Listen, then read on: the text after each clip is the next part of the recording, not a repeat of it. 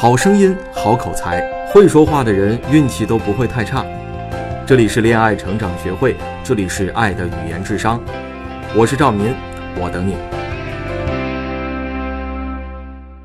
挽回爱人，情感升温，失恋调整，快速脱单，发现自我，女神养成，打造高价值，揭秘两性心理，解决情感困惑，一切尽在恋爱成长学会。各位好，欢迎继续收听《爱的语言智商》，我是赵民。在生意场上呢，人们都喜欢追求以小博大啊，要么就是以这种最低的成本来赚取最高的利润，要么呢就是以比较少的价格来购买更加喜欢的商品啊，这个是没有什么错的啊，是一种正常的商业逻辑，也是一种乐趣。啊，你想想看，你依靠着某种营销的才能啊，你能以进价的五倍甚至是十倍的价格卖出去一件商品，这个是非常有成就感的，对吧？其实呢，这个以小博大的理念在我们的日常沟通当中也是同样管用的。你有没有过这样的经历？就是你没有费多少口舌啊，只是很简单的说了几句话就把对方给说服了，啊，其实就是这样一个道理，以小博大。当然了，这里的这个以小博大，绝不是说要去照搬生意场上的一种投机心理，它其实是顺应了人性的规律而采取的一种巧妙的沟通策略。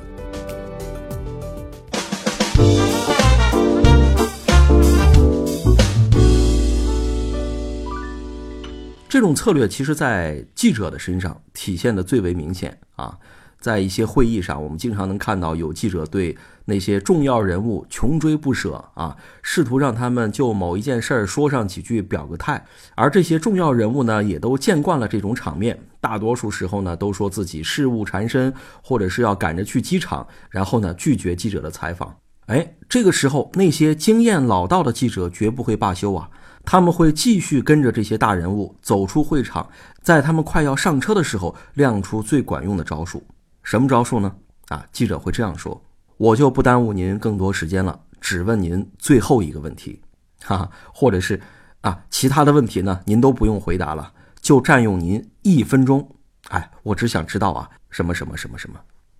哎，一般来说呢，听到这种话，绝大多数采访对象啊，都愿意停下脚步，停下假装匆忙的脚步，然后呢，面对记者的话筒。”记者们心里很清楚，他们并不是不愿意接受采访，有的时候啊，只是需要记者提出一个成本更低的合作条件，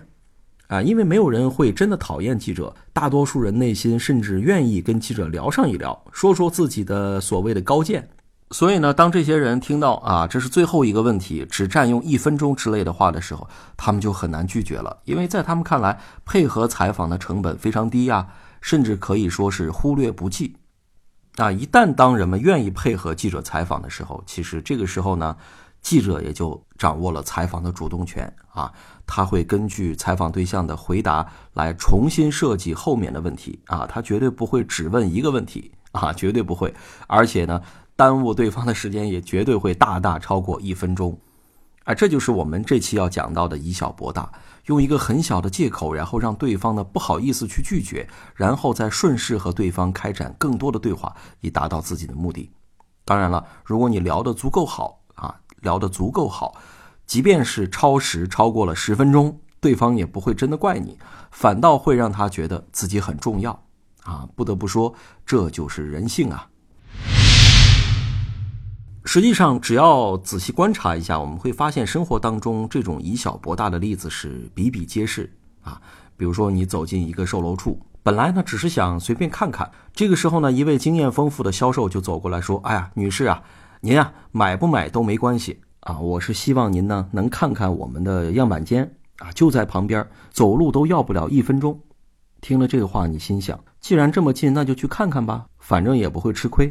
可是没想到，这个非常漂亮的样板间让你心动了，啊！销售呢也看出了你的心思，接着就说：“这套房呢只需要交百分之二十的首付款，也就是不到三十万，您就可以买下来了。”于是呢，你就真的买下了这套房。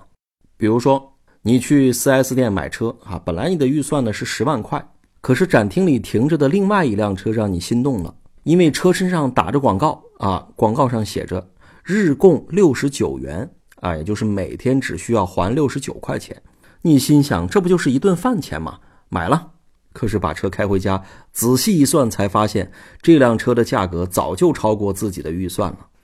再比如啊，还有很多的商家现在搞促销活动的时候，都会打出首单免费的广告啊，这对消费者来说简直是无法抵抗啊！对商家来说，这也是一笔只赚不赔的买卖，因为他们发现，只要有三分之一的顾客愿意二次消费，他们就能赚钱了。啊，这样的例子还有很多。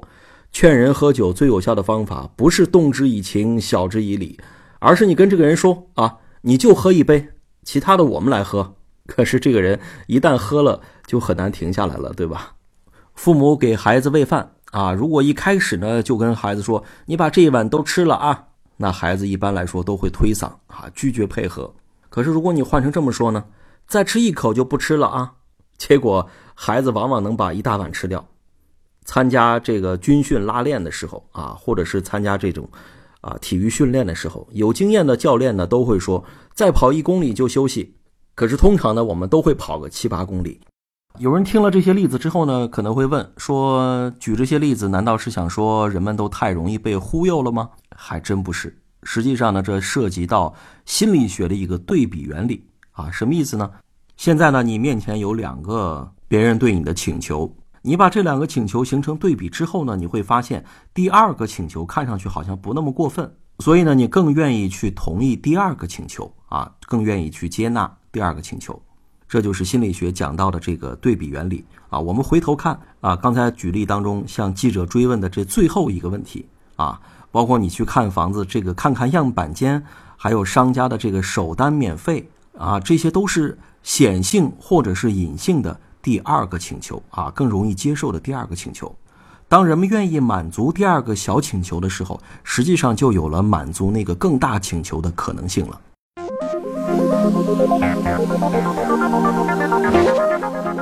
呃，跟大家呢再介绍另外一个概念，就是大象和骑象人的概念。这个概念呢是由组织行为学家、畅销书作者西斯兄弟提出的啊。这本畅销书呢叫做《让创意更有粘性》。西斯兄弟呢认为，人们的情感和理智就像大象和骑象人啊。骑象人呢希望走向目的地，但是存在惰性的大象却不听使唤，仍然保持在原地。他们认为呢，阻碍人们进行改变的重要原因是希望变革的理智思考和已经存在惰性的情感需求不合拍，两者相互牵制，使得人们难以做出改变。那么问题来了，该怎么样才能让人们内心的那头大象听话呢？